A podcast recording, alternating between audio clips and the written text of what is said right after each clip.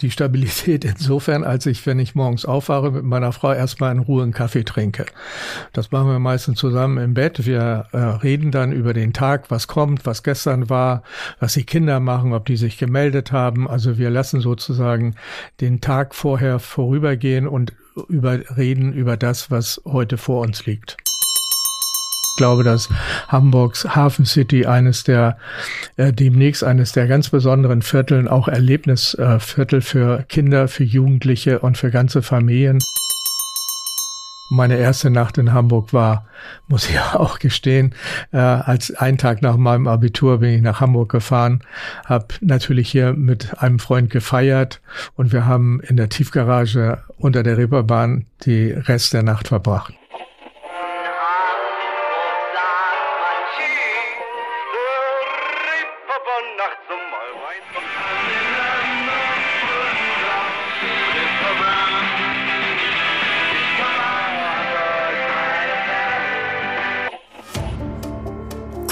Leute.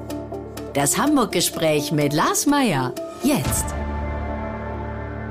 Heute ist bei mir zu Gast Professor Norbert Aust. Moin, moin. Moin, moin. Du bist 1943 in Liebau in Schlesien geboren, bist gelernter Jurist und Unternehmer mit Mitbegründer der Schmidt-Theater und von Kampnagel, seit 2013 Vorstandsvorsitzender des Tourismusverbandes Hamburg und seit April 2020 leitest du als Präses die Handelskammer. Außerdem bist du Träger des Bundesverdienstkreuzes und Vater von sechs Kindern. Welche Rolle spielt deine Familie bei wichtigen beruflichen Entscheidungen? Also du hast ja unfassbar viele Berufe beziehungsweise Positionen, die du bekleidest. Ähm, wird die Familie damit einbezogen, ob du es machen sollst oder nicht? Ja klar, ich erzähle das natürlich immer vorher, was Neues auf mich zukommt. Und ich muss ehrlich sagen, manchmal ziehen sie die Augenbrauen hoch, aber es war noch nie, dass einer gesagt hat, Papa, lass das sein, mach das nicht weil sie wissen, dass was ich tue, mache ich gern, da, darauf habe ich Lust, das ist meine Freude und deswegen bremsen sie das nicht, auch wenn sie manchmal sagen, machen wir mal ein bisschen langsamer. So ein Titelhunger kennt man ja eigentlich sonst nur im Fußball vom FC Bayern München. Also äh, was ist das bei dir, dich tatsächlich so unterschiedlich auch zu engagieren? Naja, das ist ja bei mir kein Titelhunger, sondern weil ich ein neugieriger Mensch bin und immer auf Herausforderungen, die auf mich zukommen, wenn ich gefragt werde, ob ich, ob es, ob ich etwas mache, ob ich etwas helfen kann und so, dann sage, kann ich immer nicht Nein sagen, weil ich viel zu neugierig bin. Äh, wann bist du denn das letzte Mal gescheitert bei so, bei so einer Sache? Naja, das Wort Scheitern, das kenne ich eigentlich nicht, weil ich das, was ich tue, eigentlich nur mit immer großer Freude mache. So das empfinde ich, wenn mal etwas zu Ende ist oder wenn ich sage, ach nee, jetzt steige ich aus, dann ist das für mich kein Scheitern, sondern dann ist das ein natürliches Ende. Aber es ist nicht so, bin noch nirgends rausgeflogen, ich bin noch nicht irgendwie mit jemandem über Kreuz gegangen, ich bin immer vorher gegangen, habe gesagt, danke, das war's. Ist es denn so, dass du morgens aufwachst und aufstehst und schon immer weißt, was zu tun ist? Oder ich sag mal, je mehr man sich ja in unterschiedlichen Bereichen betätigt, sind da ja auch immer wieder sehr unterschiedliche Möglichkeiten, wie so ein Tag verlaufen kann. Wie kriegst du da so eine Stabilität rein? Weil da sehnt sich ja jeder nach. Ja, es gibt ähm, für mich die Stabilität insofern, als ich, wenn ich morgens aufwache, mit meiner Frau erstmal in Ruhe einen Kaffee trinke. Das machen wir meistens zusammen im Bett. Wir äh, reden dann über den Tag, was kommt, was gestern war, was die Kinder machen, ob die sich gemeldet haben. Also wir lassen sozusagen den Tag vorher vorübergehen und über, reden über das, was heute vor uns liegt. Und das gibt dann sozusagen einen etwas softeren Einstieg, als wenn man. Das ist wie so eine Art Meditation. Ja, da, klar. Das ist, dauert meistens eine Stunde, Kaffee trinken. Eine Stunde trinkst du Kaffee? Ja. Wie lange dauert es dann im Bad? Auch nochmal eine Stunde oder dann doch eher nee, so zehn Minuten? Es, dann geht es relativ zügig. Wenn ich erstmal raus bin aus dem Bett, dann bin ich raus. Und wie oft hast du da schon Kaffee verkippt? Ich bin ja immer ganz krüsch bei solchen Sachen. Kommt eigentlich, außer ich bin total krank, äh, kommt kein Essen und Trinken eigentlich ins Schlafzimmer. Ja, das ist, das mag sein, aber also wir haben eine, jeweils eine große Tasse, die ist nicht ganz voll, die ist halb voll. Das heißt, wenn es mal ein bisschen wackelt, dann geht auch nichts darüber. Aber insofern haben wir da kein Problem. Äh, ich habe ja schon angesprochen, du hast sechs Kinder, die jetzt nicht mehr so richtig im Kinderalter sind, aber ähm, ich erlebe das ja bei vielen anderen Eltern, denen so ein bisschen der Hintern heiß gemacht wird, seitdem es Fridays for Future gibt. Das heißt, äh, die Jugend erzieht so ein bisschen die Älteren ja äh, hinsichtlich von nachhaltigen Verhalten, bewussten Verhalten, Klima und so weiter und so fort. Wie ist das denn, wenn man sechs Kinder hat? Kriegt man das dann sechsfach ab oder wie läuft naja, das? das entwickelt sich. Also ich gebe zu, dass unsere Kinder uns auch ein bisschen verändert haben und nicht nur wir die Kinder erzogen haben, sondern die Kinder auch uns. Das heißt, unsere Essgewohnheiten haben sich in der Tat dramatisch in den letzten Jahren verändert. Also bei uns kommt viel weniger Fleisch auf den Tisch. Wir essen wesentlich bewusster. Zwei unserer Kinder sind vegan, aber nicht militant, sondern sie akzeptieren, dass wir dann nicht ganz so hart miteinander umgehen. Aber die Essgewohnheiten und die haben uns auch gut getan getan. Wir leben bewusster, wir leben gesünder und das äh, kann ich auch nur jedem empfehlen. So, wir steigen mal äh, bei Hamburg ein und wir kommen zu unseren Hamburg-Lieblingen. Welcher ist dein Lieblingsimbiss? Na, da muss ich heiße Ecke sagen, weil das nicht nur ein Imbiss ist, sondern auch ein Theaterstück und äh, das war eine kurze Antwort. Unbedingt. äh, welches ist dein Lieblingsmuseum? Das äh, Kindermuseum Klick in Ostdorf. Das liegt mitten in einem, ja, nicht gerade einem Vorzeigeviertel. Und äh, das habe ich mitgegründet. Das äh, ist mein sozusagen Hobby, weil Kinder in Museen, das ging, geht jedenfalls in unserer Kultur sehr schlecht zusammen und wir haben dort ein Museum aufgebaut, was kindgerecht ist, was Kinder alle, wo Kinder alles anfassen können, wo sie erleben, äh, Dinge erleben können, die sie sonst im Museum nicht finden. Und wir werden demnächst ein, eine Filiale sozusagen eröffnen in der Hafen City. Das heißt Hochform. Da geht es darum, dass Kinder Architektur er erleben können, begreifen können und Architektur lernen können. Denn mit Architektur und Zusammenleben werden Kinder ja selten konfrontiert. Sie Jetzt ist ja die äh, Hafen City nicht unbedingt als sozialer Brennpunkt bekannt. Das hat dann eine andere Motivation, nehme ich an. Nein, nein, das ist, äh, das hat schon was miteinander zu tun. Die Hafen City ist ja ein Neubaugebiet, was jetzt sozusagen erst von den Menschen in Besitz genommen wird, nach und nach, und was immer besser gelingt. Und ich glaube, dass Hamburgs Hafen City eines der, äh, demnächst eines der ganz besonderen Vierteln, auch Erlebnisviertel für Kinder, für Jugendliche und für ganze Familien. Und insofern ist dort das Erleben von Architekturen für Kinder ganz besonders wichtig. Deswegen sind wir in die Hafen City gegangen. Wer ist deine stadtbekannte Lieblingshamburgerin oder Lieblingshamburger? Äh, Kirsten Vers. Das ist eine Bischöfin, die nicht als Bischöfin sozusagen daherkommt. Das ist eine sehr natürliche Frau. Ich schätze sie sehr. Ich finde ihre liebenswürdige Art ganz toll. Das ist meine, wenn Sie so wollen, bekannteste Lieblingshamburgerin. Welcher ist dein Lieblingsstadtteil? Ich habe das schon gesagt, die Hafen City einerseits, aber ich habe noch einen geheimen Lieblingsort, das ist St. Georg, wo ich viele Jahre lang äh, gewohnt habe, wo unsere Kinder geboren sind, aufgewachsen sind und äh, da gehe ich immer gerne wieder hin. Welches ist dein Lieblings-TV-Format aus Hamburg? Das sind die Pfefferkörner. Die Pfefferkörner ist eine Kindersendung, die, äh, ich glaube, viel zu wenig noch äh, in Deutschland bekannt ist. Sie gibt es seit 20 Jahren, läuft äh, morgens, sonntags morgens, haben wir äh, immer mit der Familie genossen. Und außerdem meine jüngste Tochter war zwei Jahre lang die Hauptdarstellerin. Unter einem anderen Namen, ne? Machen das alle oder äh, wolltest du sie auch schon mal besonders schützen, weil der Name Aus ja schon auch einen gewissen Glanz hier hat? Äh, nein, ist, sie hat einen anderen Namen, den hat sie sich selbst ausgesucht und äh, das war auch gut und richtig so. Und äh, ist die denn den Schauspielweg weitergegangen oder dann am Ende doch ganz was anderes? Nein, inzwischen studiert sie Medizin, aber wir haben alle unsere Kinder äh, mit Theater in Verbindung gebracht, nicht nur im Tivoli, sondern sie sind alle auch auf ähm, ähm, in der hohe, auf das hohe Luftschiff gegangen. Dort wird Kindertheater gemacht, also Kinder, Kinder spielen Theater. Und das war, glaube ich, für alle und ist auch für alle Kinder eine ganz wer, äh, wertvolle Bereicherung ihres Lebens. Ähm ich kenne das ja bei anderen Leuten, die halt auch solche Institutionen führen wie Theater und so weiter, dass alle immer nachfragen, hast du mal eine Karte für mich und so weiter. Wie ist das denn mit sechs Kindern, wenn die alle noch ihre Freundinnen und Freunde einladen? Habt ihr dann immer mal so einen Aus-Familiennachmittag gemacht, um alle, alle Kartenwünsche mal zu befriedigen? Nein, natürlich kommt es vor, dass die Kinder fragen, ihre Freunde mitnehmen. Und inzwischen haben wir ja auch ein super gutes Kindertheaterprogramm äh, im Tivoli und im Schmidt-Theater. Und das wird auch immer ausge weiter ausgebaut. Meine Tochter Tessa, die älteste unserer Kinder, führt dieses Theater mit großer Souveränität. Und eines ihrer Ziele ist auch äh, Theater, Kindertheater in Hamburg noch besser und über das ganze Jahr und nicht nur Weihnachten zu etablieren. Nach dem Abitur in Delmenhorst zog es dich direkt nach Hamburg. Was hat dich hierher gezogen? Was fasziniert dich? Ja, es war mir schon klar, dass ich nicht in dieser Kleinstadt Delmenhorst bleiben werde. Sarah Connor hat es da ja auch nicht lange ausgehalten. naja, ich habe mich auch schon äh, sehr oft in Bremen aufgehalten. Das ist ja nur zehn Kilometer davon äh, entfernt. Hatte viele Freunde auch in Bremen, aber gleichwohl war Hamburg von Anfang an meine Lieblingsstadt, seitdem ich das erste Mal hier war. Und meine erste Nacht in Hamburg war, muss ich auch gestehen, äh, als ein Tag nach meinem Abitur bin ich nach Hamburg gefahren, habe natürlich hier mit einem Freund gefeiert und wir haben in der Tiefgarage unter der Reeperbahn die Rest der Nacht verbracht im Auto. Hei, hei, hei, hei, hei.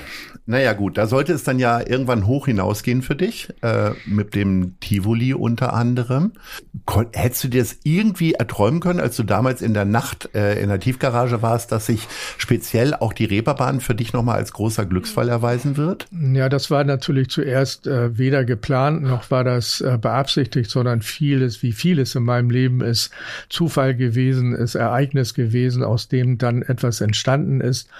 Ähm, ich habe ja dann ordnungsgemäß dann Jura studiert, bei der Examen gemacht, ich habe auch Volkswirtschaftslehre studiert, bin an der Uni geblieben, erst als Dozent und war dann zwölf Jahre lang Präsident der Hochschule für Wirtschaft und Politik und habe dann in dem Zusammenhang, ähm, weil wir einen neuen Studiengang eingerichtet haben, nämlich Kultur- und Bildungsmanagement, war ich äh, mit meinen Studierenden auf Kampnagel. Und das war damals noch ein ich sage mal, ein Ort, der sich selber gefunden hat. Wir haben da ein bisschen versucht, Struktur einzubringen und ich war der erste Vorsitzende des Kampnagelträgervereins. Und dann äh, ergab sich das, dass die Stadt auf der Reeperbahn ein Gebäude hatte, was an die Stadt zurückgefallen ist. Das war das alte Zillertal. Und äh, da haben wir ein Konzept gemacht für dieses alte Zillertal, nämlich ein Theater, was ohne Subventionen auskommen, äh, auskommen sollte und ja auch ausgekommen ist. Haben gesagt, wir wollen ein Theater auf der Reeperbahn für die Region machen, was sich selbst trägt, was sozusagen kundenorientiert ist und für die Besucher da ist. Und das ist gelungen seit 30 Jahren. Und dann kam dann drei Jahre später, haben wir das Schmidt-Theater äh, mit übernommen, in die Gesellschaft mit eingegliedert. Und inzwischen gibt's ja auch das Schmidtchen. Und äh, ich glaube, das war eine gute Entscheidung auch für die Stadt, auch für den Kiez. Ich glaube, durch uns und meinen Partner Corny Littmann haben wir auch sehr viel für den Kiez und für die ganze Stadt getan. Ähm, wo hat man dich denn damals so auf dem Kiez angetroffen? Ich meine, äh, vielleicht erzählst du einfach auch vor allen Dingen den jüngeren Zuhörern mal, wie der Kiez damals ausgesehen hat, als du ihn so die ersten Male besucht hast. Naja, das ist ja oft so, wenn etwas am Boden liegt, äh, dann kann es nur wieder aufwärts gehen. Und wenn man da ein bisschen behilflich ist, und so war das auch auf dem Kiez, auf dem Kiez der Ende der der 80er Jahre war doch schon sehr heruntergekommen und das gab, war dann auch eben eine Chance, das mit Kultur zu beleben. Das Schmidt-Theater war angefangen, wir sind dann dazugekommen mit dem Schmitz Tivoli und so hat sich das dann entwickelt. Kultur, äh, Theater, andere Theater sind dazugekommen. es gab allerdings auch schon, das muss ich sagen, das Operettenhaus, wo Ketz gespielt hat, aber das hatte, war relativ abgeschottet. Wir haben versucht sozusagen auf dem Kiez das Theater zu haben, aber auch mit den Menschen, die auf dem Kiez leben und waren sehr integriert und sind es ja immer noch in, in, in die gesamte Konzeption des Kiezes. Wir betreiben gemeinsam mit anderen auch den Spielbudenplatz.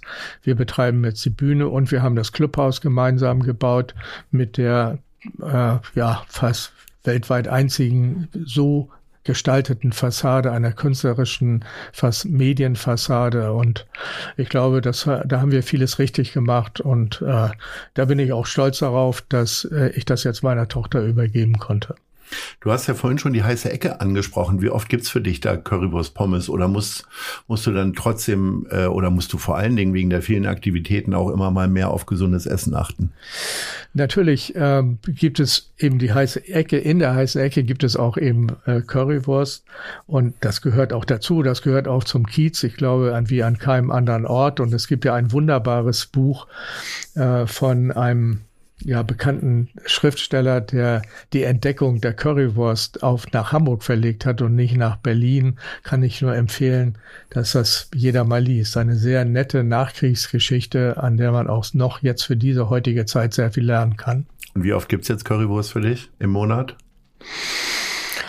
Na, ich sag mal, einmal die Woche komme ich nicht dran vorbei. Ach, und immer dort oder äh, wirst du auch mal abtrünnig? Und naja, ich esse das natürlich, aber es ist eine, gehört eigentlich zu meinem Lieblingsessen, das dürfen jetzt mhm. meine Kinder nicht hören. Nee. Aber ansonsten bin ich da sehr cool und sehr genügsam und auch sehr gesundheitsorientiert.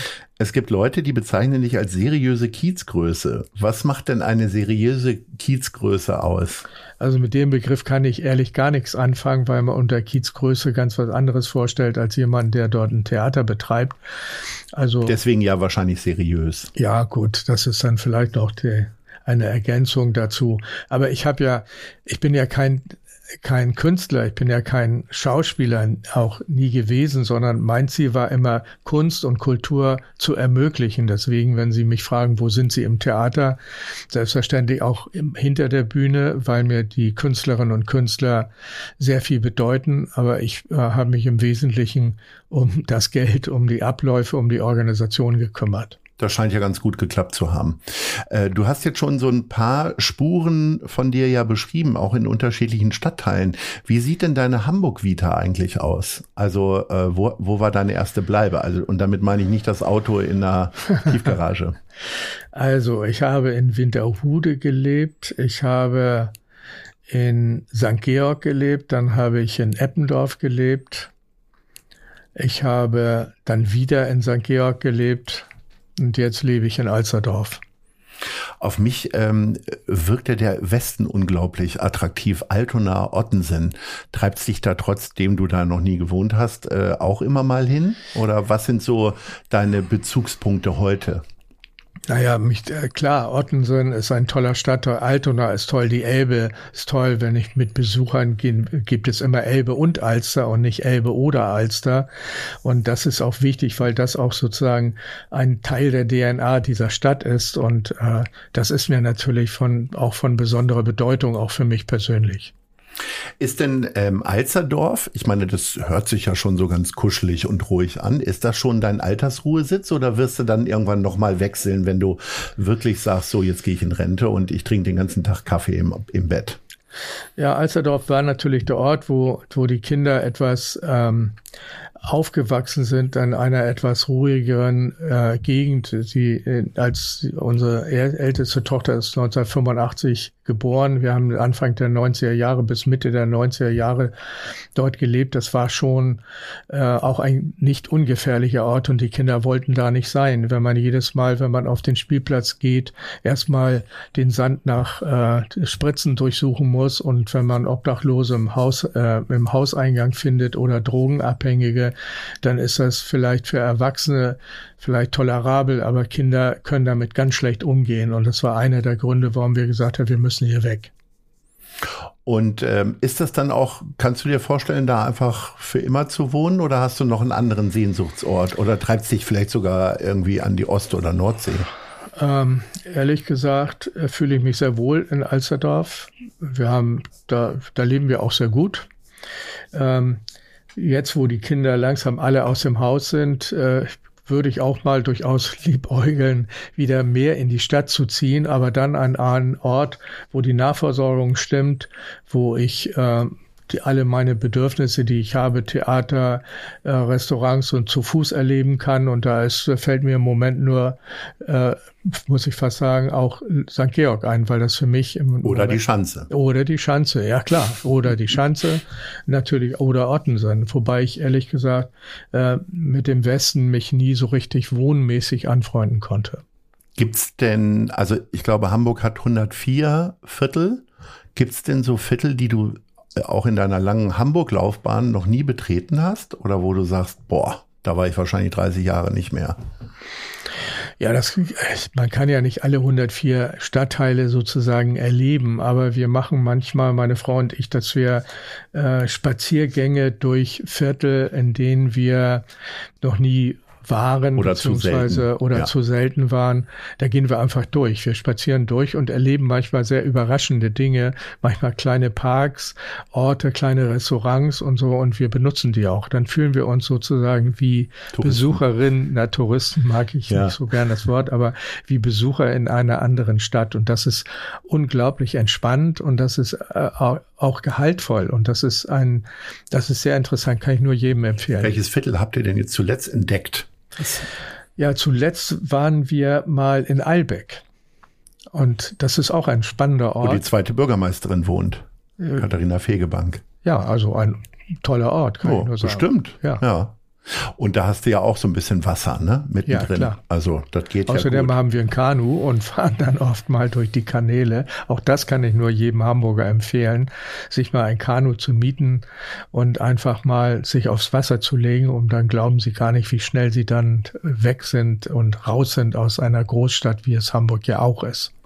Du hast gerade gesagt, dass du das Wort Touristen gar nicht so gerne magst. Jetzt bist du aber ja äh, Vorstandsvorsitzender des Tourismusverbandes. Was stört dich an dem Wort? Ja, mich stört insofern, weil er für viele einen negativen Slang hat, weil er sagt, wir haben zu viele Touristen in der Stadt. Ich spreche lieber von Besucherinnen und Besucher.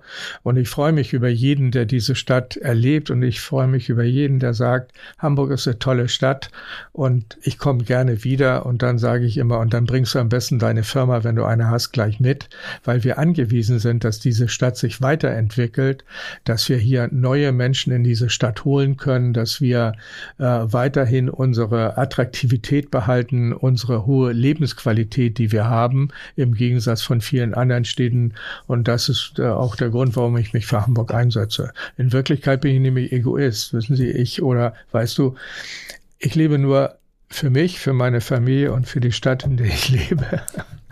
Jetzt ist es ja so, äh, ich bin ja selber hier auch schon 26 Jahre in Hamburg und ich habe immer wieder erlebt, dass man versucht hat, bestimmte Stadtteile zu reaktivieren beziehungsweise neu zu entwickeln. Und damit meine ich jetzt gar nicht die Hafen City, die ja gar kein Stadtteil war, sondern immer wieder diese Idee, Sprung über die Elbe oder jetzt ist es Science Center Bahrenfeld, dann haben wir Hammer, äh, Hammerbrook mit Hammer Brooklyn und so weiter und so fort. Am Ende bleibt ja doch immer alles, was zum Beispiel Kultur und Party angeht, immer auf St. Pauli hängen. Ne? Kann dir ganz recht sein, aber wie kriegt man das hin, dass möglicherweise die Leute auch bereit sind, nach Stellingen zu fahren oder vielleicht auch mal in Barmbek irgendwo ins Kino zu gehen? Also, also Barmbek ist ein hochinteressanter Stadtteil, der sich gerade auch äh, sehr dynamisch weiterentwickelt. Und ich glaube, das ist die Aufgabe von uns allen, dass wir sorgsam mit dem umgehen, was wir haben, dass wir unsere Parks schützen, dass wir unsere Straßen weiterentwickeln, dass wir unsere Wohnquartiere äh, noch besser organisieren dass wir für Nahversorgung sorgen und dass wir dafür sorgen, dass die Quartiere auch belebt sind. Und äh, die Corona-Krise hat ja zu einem neuen, ein, zu einem Umdenken auch in der Arbeitsweise ge geführt. Man muss nicht jetzt immer nur in die Innenstadt fahren zum Arbeitsplatz, sondern man kann auch in seinem Quartier in seinem Kiez leben und da äh, werden sich die Quartiere auch ganz anders und dynamisch entwickeln und wir müssen auch vor allem natürlich andererseits äh, an die Innenstadt denken, denn die äh, ist, hat den höchsten Entwicklungsbedarf, äh, denn dort wohnen zu wenig Menschen, um es mal ganz deutlich zu sagen. Da wohnt und eine Stadt oder ein Stadtviertel, in dem keine Menschen wohnen, ist höchstens ein Gewerbegebiet, aber keine, keine pulsierende Stadt. Das heißt, man muss auch in die Innenstadt wieder Leben bringen, indem dort Wohnungen geschaffen werden, Menschen hinziehen, dann wird auch Nahversorgung folgen und dass wir jetzt versuchen, aus den Leerständen, die man bedauerlicherweise hat, wie zum Beispiel Sport, ehemalige Sport Karstadt, Kaufhof und so, ähm, sagen wir mal, kreativ äh, Kreativwirtschaft dort anzusiedeln, kann ja nur etwas Vorübergehendes sein. In Wirklichkeit brauchen wir dort Wohnungen und da müssen wieder Menschen hin. Ähm, bietet die Stadt da die richtigen Rahmenbedingungen an? Weil ich meine, auf der anderen Seite sind die Mieten einfach sau hoch. Ne? Und äh, also Wohnen ist ja in Hamburg eh schon teuer, aber äh, wer ist da bereit, äh, 10 Euro Mieten anzubieten?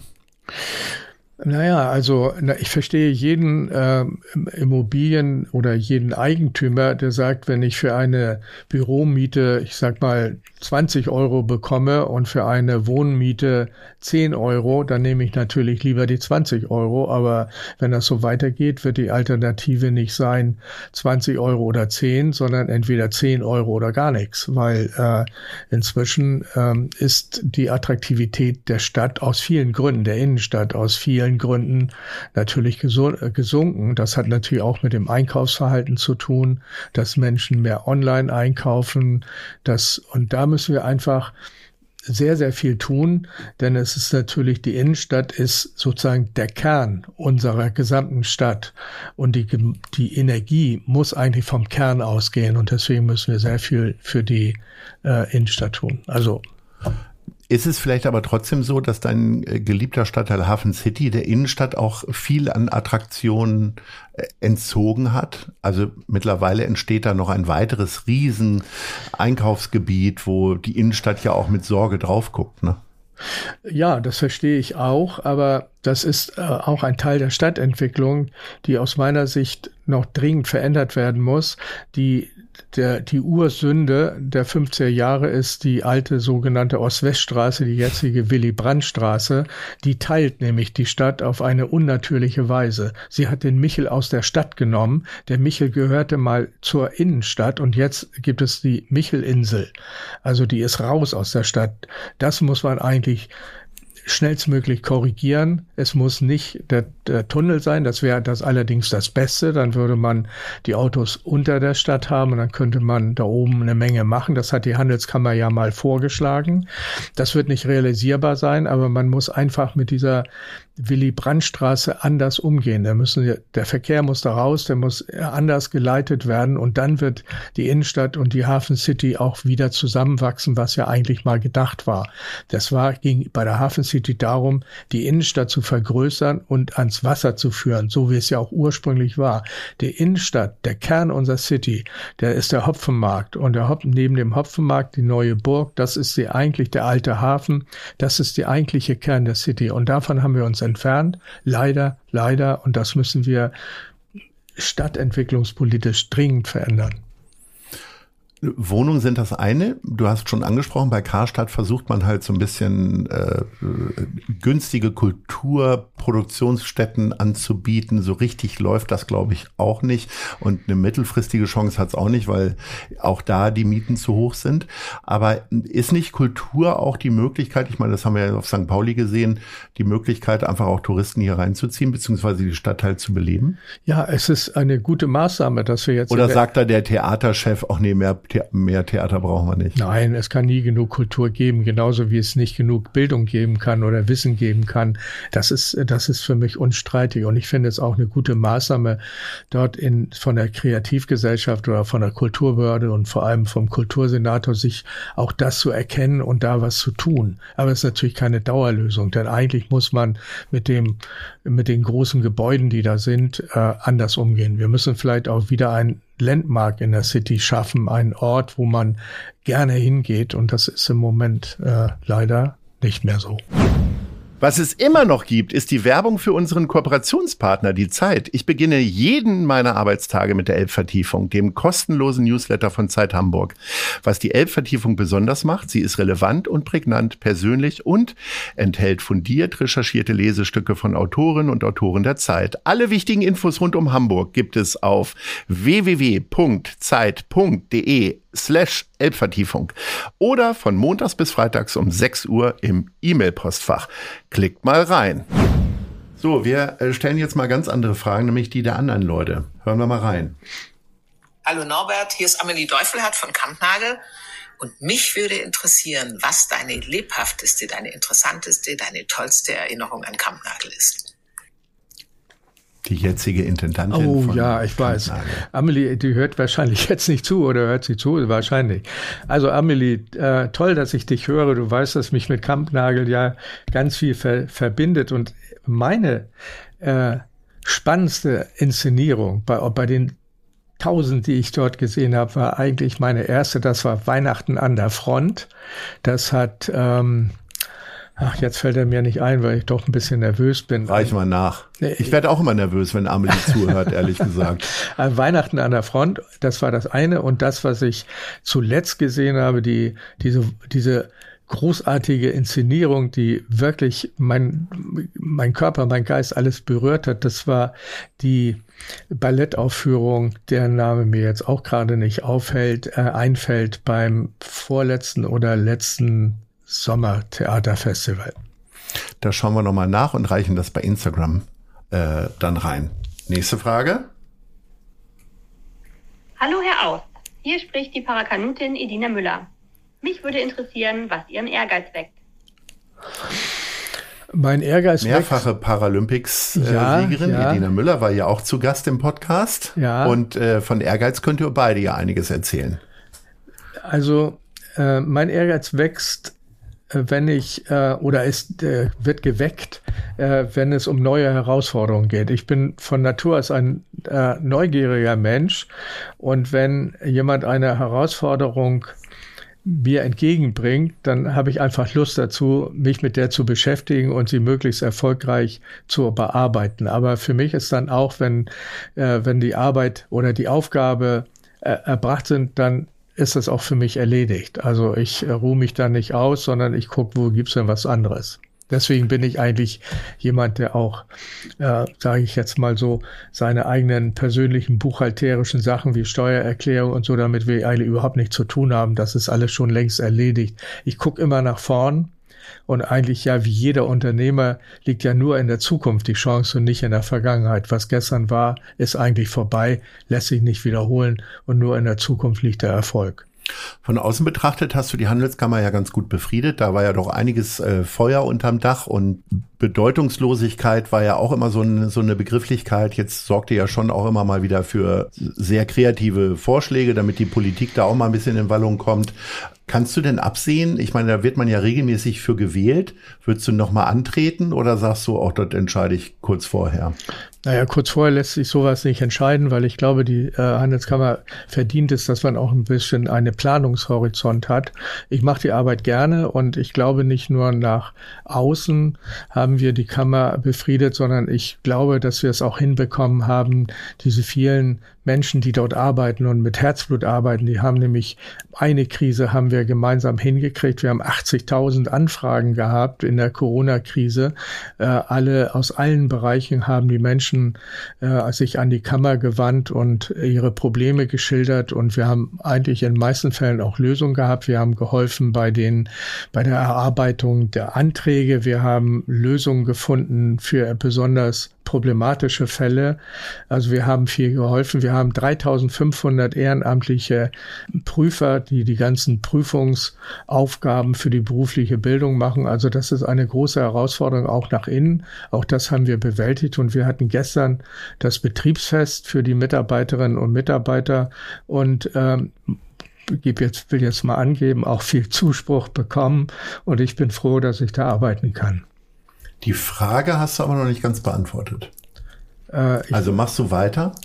Würdest du also dich einer Wahl nochmal stellen? Äh, also noch jagt mich niemand vom Hof.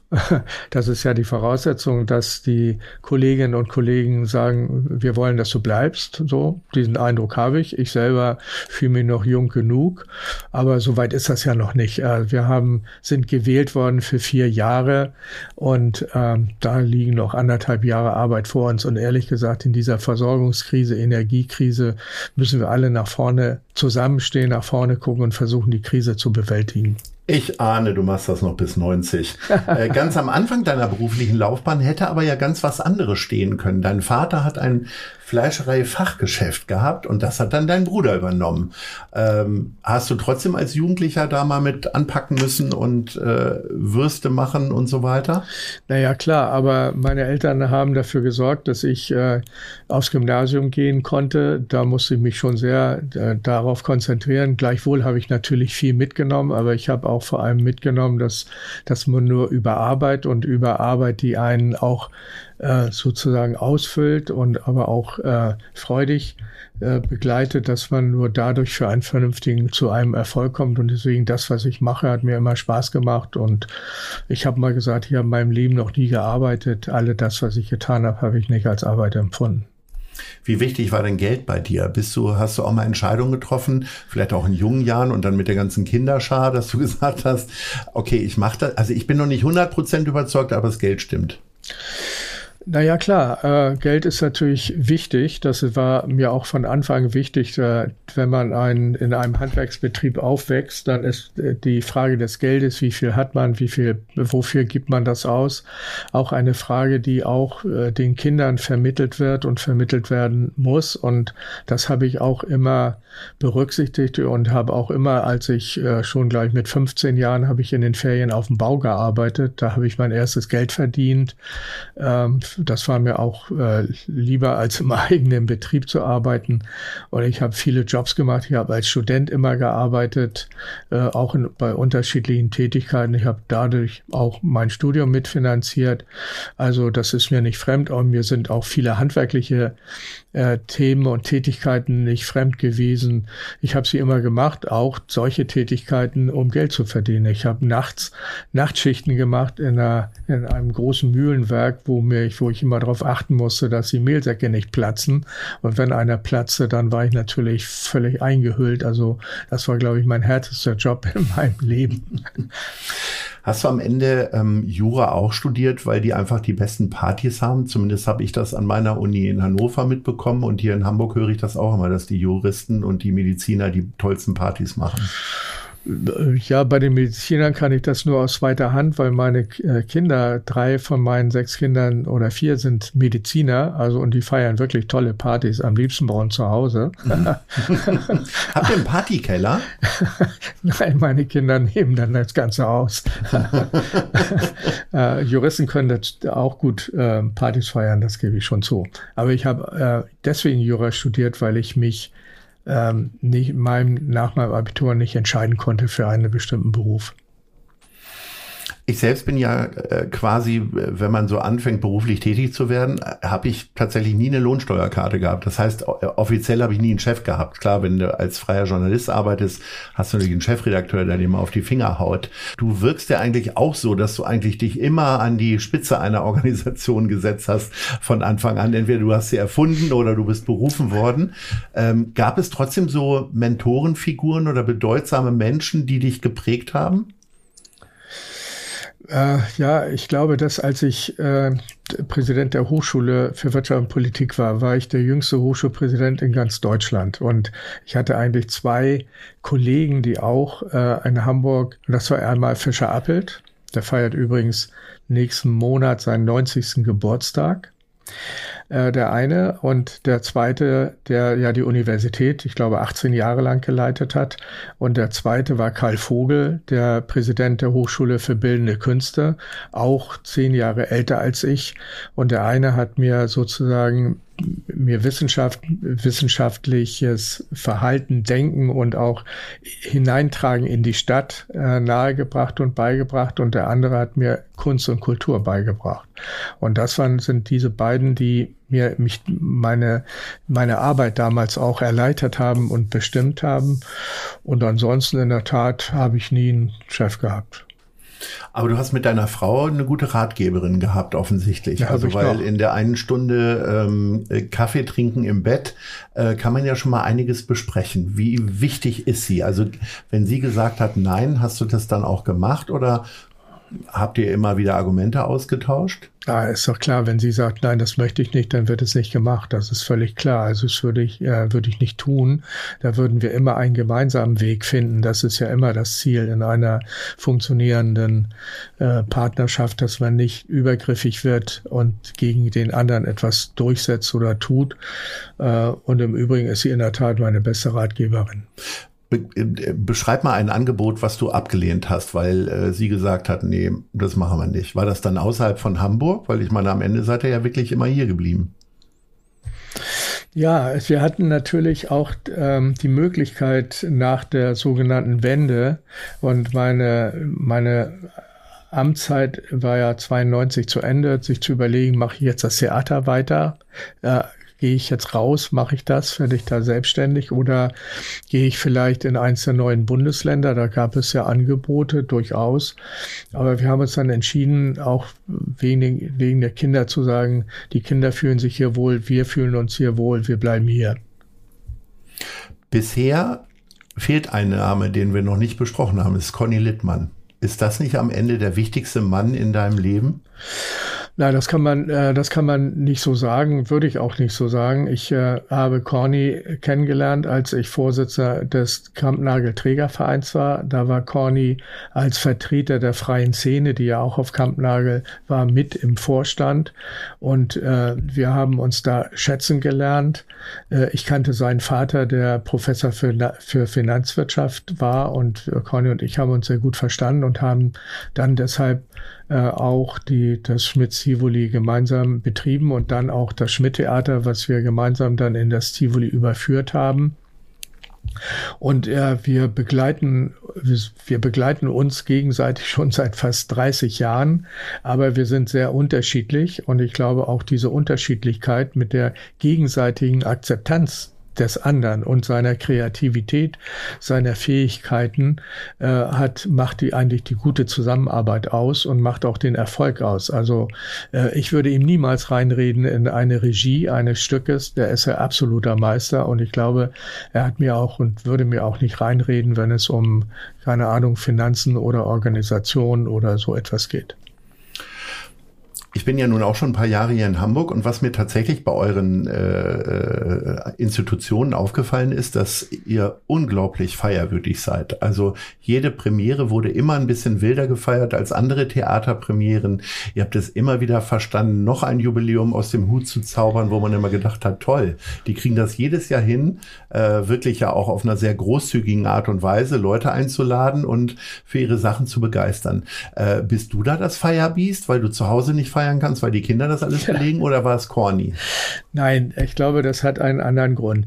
Ähm, wir betreiben ein privates Theater. Das heißt, jede Aufführung ist mit einem Risiko verbunden. Jede, äh, jedes neue Theaterstück äh, hat Vorlaufkosten. Wir müssen die Karten verkaufen. Und wenn dann die Premiere da ist, das ist ja ein, das, die Entstehung eines Stückes ist von der ersten Idee bis dann sie auf der Bühne in der Premiere gezeigt wird, ist ein langer Weg, ein harter Weg und ein manchmal brutaler Weg.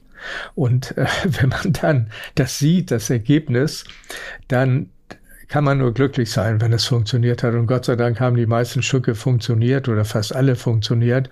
Und dann ist man losgelöst und dann ist man äh, auch sozusagen, dann verliert man vielleicht auch mal ein bisschen den Boden unter den Füßen. Und am liebsten feiert man natürlich gemeinsam, weil man alleine kann man schlecht feiern.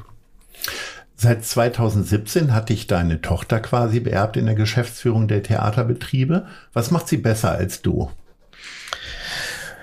Ähm, sie macht es ja nicht ganz alleine, sondern der, äh, der Mann meiner zweiten Tochter, Werner, Hannes Vater, ist auch Geschäftsführer. Der äh, betreibt, macht sozusagen, kümmert sich um das Geld, um das Organisatorische und sie macht auch zusammen mit ihm äh, das und das ist eine kongeniale Zusammenarbeit. Und im Übrigen, glaube ich, sind die beide äh, im Alter von ja Mitte 30, halb noch mehr, weniger als halb äh, so alt wie ich, haben sie viele neue Dinge, die junge Leute einfach besser können als alte, nämlich neue Organisationsformen, Digitalisierung, ein, ein Umgang mit den Kolleginnen und Kollegen äh, ist schon eine andere, eine andere, die und das machen sie perfekt. Und ich äh, bin sehr zufrieden damit. Und es äh, für mich war dann auch klar, ich muss dann raus. Ich muss denen das überlassen und sie machen das und ich bin ohne Arg gegangen. Die erzählen mir viel, ich höre zu und berate manchmal, aber ansonsten machen die das alleine und sie machen super. Wie oft im Jahr klingelt noch das rote Sorgentelefon? Also sprich, ruft einer von den beiden an und sagen, Norbert, ähm, wie würdest du jetzt entscheiden? Ich finde das ja gar nicht schlimm, wenn Leute um Hilfe bitten. Also, nein, nein, weil das tut man immer so ab, bevor du jetzt sagst, nee, die brauchen meine Hilfe nicht. Nein, äh, nein, das wäre auch, das wäre auch vermessen zu sagen, man braucht keine Hilfe. Als Corona kam und wir von einem Tag zum anderen ja die Theater schließen mussten, ähm, ähm, da habe ich ihnen schon die Hand gehalten und gesagt, das kriegen wir auch wieder hin. Ne? Denn weil es ist ja auch so, dass auch Corona hat riesige Wunden hinterlassen, haben vielen die Existenz ge gekostet und kostet, wird sie noch kosten, was wir vielleicht im Einzelnen überhaupt nicht so mitgekriegt haben. Aber jede Krise hat auch eine Chance. Also der Bruder der Krise ist die Chance. Und äh, das dürfen wir nicht, äh, das müssen wir immer mit beachten. Und das hat auch was sehr viel mit Resilienz zu tun. Und das ist, habe ich versucht, meinen Kindern auch ein bisschen beizubringen, dass man sozusagen aus dem Tal wieder rauskommt. Eine Chance, die du ergriffen hast, war 2012. Da bist du Partner einer Anwaltskanzlei in den Tanzenden Türmen geworden. Mit fast 77 ernannte man dich zum Präses der Handelskammer und dann hast du einfach auch noch ein Hotel eröffnet.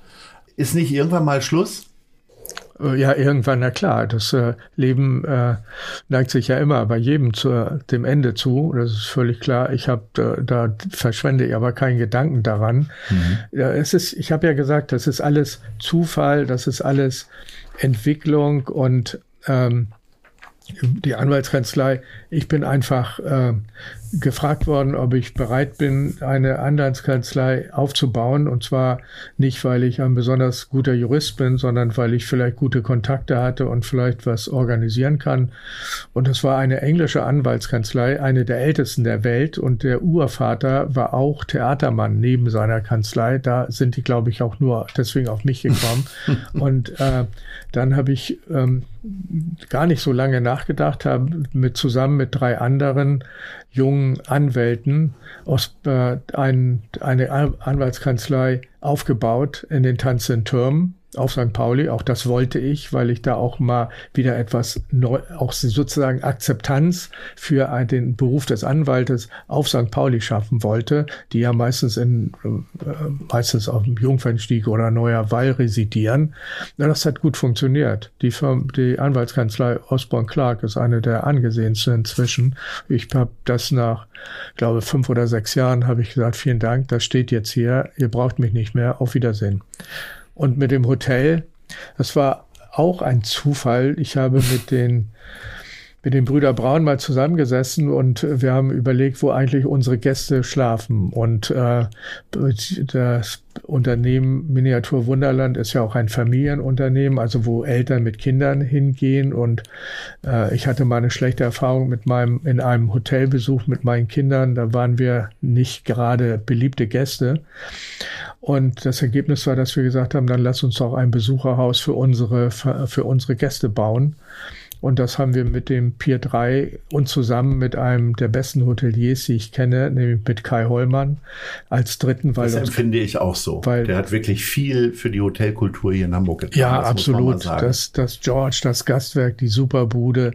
Er ist der Erfinder der 25 Hours Hotels. Also ohne den äh, wäre das sicherlich nicht so erfolgreich, wie das Pier 3 in der Hafen City jetzt ist. Und äh,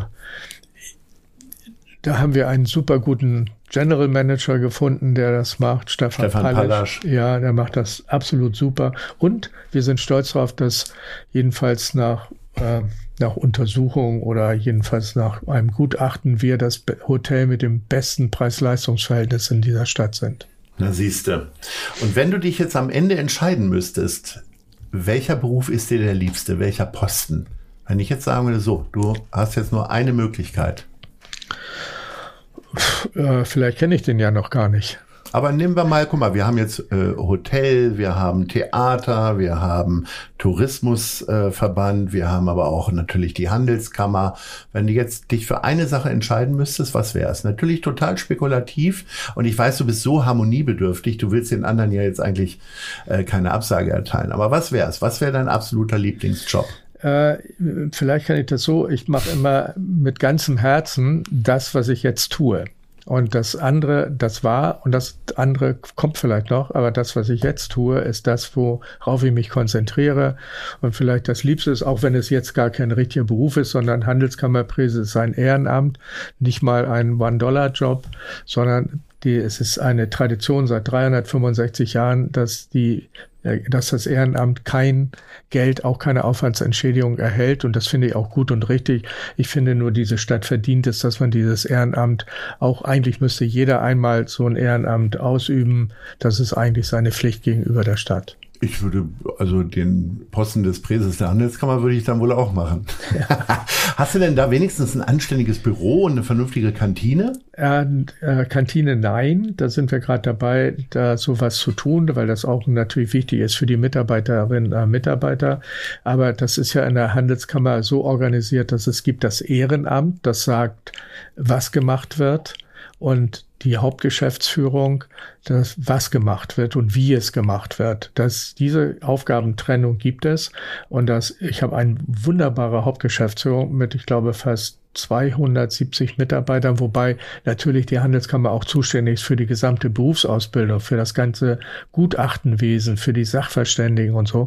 Das sind super tolle Leute, die da arbeiten. Und dazu gehört dann eben auch, dass die Unterstützung für den Präses und für das ganze Präsidium 1, 1A ist. Und das ist natürlich, ich habe überhaupt nichts zu bemängeln da. Ich finde im Gegenteil, das gibt immer einen tollen, ein tolles Verhältnis und äh, nur das, was man gerne tut, macht man gut. Jetzt hast du uns dein Büro noch nicht beschrieben. Äh, mein Büro ist äh, die Personen, die mich unterstützen. Nee, die Räumlichkeit. Ach, die ist das dann besonders groß, ja. weil da man Präses ist und muss man damit zum E-Scooter von Schreibtisch zum äh, Gästebereich fahren oder? Naja, ich benutze. Es sind ja doch schon große Flächen, die ihr da. Ja, ja ich benutze das sogenannte Präseszimmer. Das hat eine, eine alte Ausstattung. Da hängt sogar ein alter Teppich äh, an der Wand, der mal vor 100 Jahren äh, geschenkt worden ist durch äh, zu irgendeinem Jubiläum. Aber ich meine Achtung vor, sagen wir mal, vor der Einrichtung und der Örtlichkeit ist eigentlich so, dass ich da, okay, ich bin ja nicht so oft da. Also mein, äh, äh, so dass ich äh, das so lasse, wie es ist. Und äh, hast du trotzdem so persönliche Dinge, keine Ahnung, Familienfoto auf dem Schreibtisch oder äh, Lieblingskugelschreiber oder gehst du da wirklich ganz nüchtern so rein, wie es halt so ist? Also ich habe da möglichst alles gelassen, wie es ist. Natürlich meine persönlichen Dinge liegen da. Es liegt mal mein Schlüsselbund, mein Handy, all das. Und da steht auch ein Foto, aber äh, und da steht auch eine tolle alte Uhr, die auch ein Geschenk mal zu irgendeinem Jubiläum ist. Äh, eine handgefertigte keine äh, Uhr und ähm, solche Dinge die achte ich, ist nicht mein persönlicher Lebensstil, so würde ich mich niemals, niemals einrichten, aber es ist eben äh, das Repräsentationszimmer oder eines der Repräsentationszimmer der Handelskammer, die gibt es ja schon seit 360 Jahren. Wir kommen zu unserer weiteren Rubrik Wissenswertes über Hamburg. Und nun kommst du. Im Gewürzmuseum in der Speicherstadt werden auf etwa 350 Quadratmetern über 900 Exponate aus den letzten fünf Jahrhunderten gezeigt. Bist du eher der süße oder der salzige Esser? Eigentlich kann ich immer schlecht ohne Nachtisch auskommen. Ähm, insofern wäre ich ein süßer. Mein, ich esse auch gerne, sehr gerne Schokolade, muss dann aber natürlich noch ein bisschen länger dann Fahrrad fahren, damit die Kalorien wieder runtergehen, äh, weil das ist, äh, ich kämpfe in meinem Alter eben auch immer gegen den Verfall und das heißt gutes Leben und, und sich anständig auch ernähren und deswegen ähm, äh, süß ist mir das Liebste, sauer ist das Bessere. Sehr gut. Der Hamburger Dom ist das größte Volksfest im Norden. Über 260 Schausteller tummeln sich auf 160.000 Quadratmetern. Auf wie vielen Quadratmetern tummelst du dich zu Hause? Also ich brauche mein Schlafzimmer und eine kleine Ecke zum Lesen und gelegentlich Fußball gucken und mehr brauche ich nicht. Also eigentlich würdest du auch mit der Zwei-Zimmer-Wohnung klarkommen. Wenn ich alleine wäre, klar. Ja. Seit 2003 steht der alte Elbtunnel unter Denkmalschutz. Bei normalem Tempo kann der Tunnel von Fußgängern in etwa zehn Minuten durchquert werden. Wo gehst du gerne spazieren? Also der alte Elbtunnel ist eins der Highlights dieser Stadt und ich kann auch da nur jedem, auch mit einem Besucher da durchzugehen, weil der schönste Blick auf Hamburg ist auf der anderen Seite des Elbtunnels, da rauszukommen, sich umzudrehen, auf die Stadt zu gucken, das vergisst man nie. Ich gehe am liebsten spazieren durchs Eppendorfer Moor. Was ist denn dein größtes Laster? Also ganz häufig sagen ja Leute Süßes und Salziges. Du wirkst so äh, in dich ruhend, aber auch so diszipliniert. Gibt es trotzdem irgendwas, wo du vielleicht unheimlich, unverschämt viel Geld für ausgibst? Irgendeine Briefmarkensammlung oder ist es am Ende doch die Currywurst? Ja, ich werde ja auch gelegentlich nach Hobbys gefragt. Ich habe keine Hobbys. Ich habe sechs Kinder. Das ist, das ist Aufgabe mhm. genug. Ich habe einen, einen, guten Job und habe immer viel Herausforderungen und äh, oh, ich habe keine. Aber Wenn ich sag mal, das das was man so hört, verdient man ja als Anwalt immer ein bisschen mehr Geld als viele andere. Gibt es denn etwas, wo es dir wichtig ist, dass du ein bisschen mehr Geld ausgibst? Bei mir ist es tatsächlich Essen und Trinken. Ja, das kann ich bestehen. Das gilt, das gilt für mich auch. Toll, haben wir noch eine Gemeinsamkeit gefunden. Äh, vielleicht finden wir noch eine. Ich habe nämlich mit 51 Jahren mein Testament geschrieben. Tatsächlich äh, letztes Jahr Silvester habe ich so gedacht, ich muss das jetzt mal machen. Ähm, wann hast du das gemacht? Also mit 51 Jahren wäre ich nie darauf gekommen. ähm, ich habe das jetzt erst, äh, erst kürzlich vor, ich glaube, zwei Jahren, als es darum ging, ja, wie gehen wir jetzt mit dem Unternehmen Tivoli um und äh, wohin wird das übertragen und wie, wie machen wir das dann? Da mussten wir sozusagen unsere Familiendinge regeln und ähm, das ist etwas, wie gesagt, ich denke manchmal zu wenig an mich selbst. In diesem Falle muss man ja an seine Ehe, an seine Kinder denken und das haben wir jetzt geregelt. Ich hoffe, dass du meinen Namen richtig geschrieben hast im Testament. Ja, selbstverständlich. Lieber Norbert, äh, wir sind schon am Ende unseres Gesprächs. Äh, jetzt kommen nur noch zwei Fragen zum Ausblick.